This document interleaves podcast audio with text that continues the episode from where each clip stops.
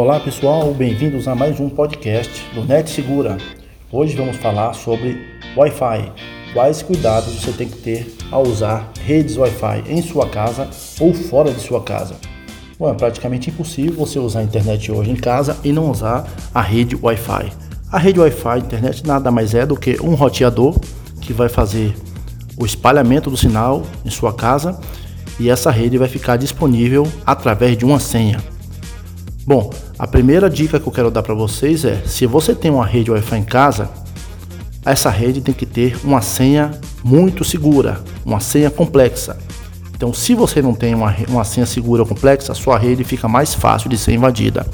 Então, é muito importante que você tenha uma senha de pelo menos 8 dígitos, misturando letras e números, letra maiúscula, minúscula, números e caracteres.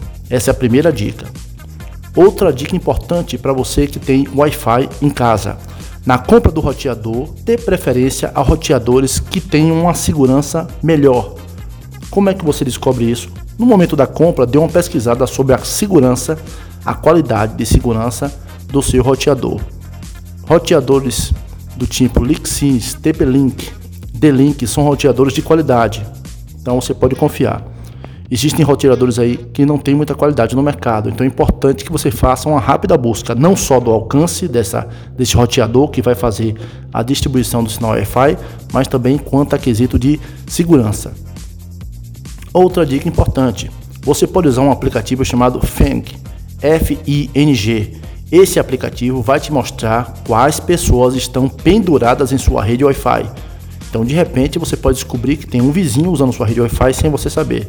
Então essa, esse aplicativo Fing, F-I-N-G, é gratuito, ou você pode pagar uma versão mais elaborada, mas na versão gratuita você vai ter acesso, nessa opção gratuita, você terá acesso a informações sobre quem acessa, nome do dispositivo, aonde está acessando, número IP, então é bem importante que você tenha isso na sua rede Wi-Fi residencial.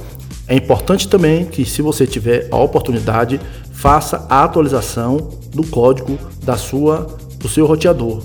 Então é importante que o seu roteador tenha o firmware, o software que faz a autenticação dele atualizado, porque às vezes existem técnicas de invasão que se aproveitam de roteadores desatualizados.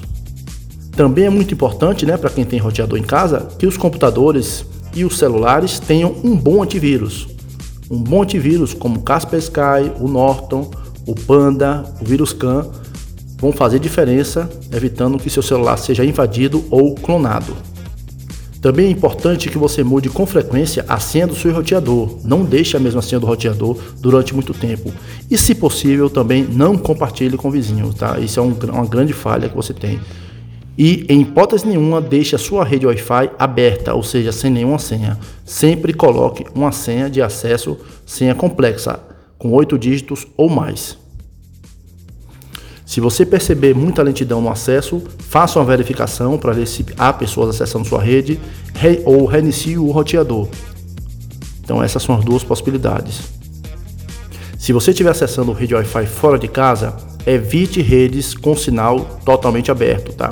Pode ser uma armadilha ali, já que você não tem controle sobre a segurança daquela rede. Então, é o ideal é que você não acesse. Bom, essas são as dicas de hoje.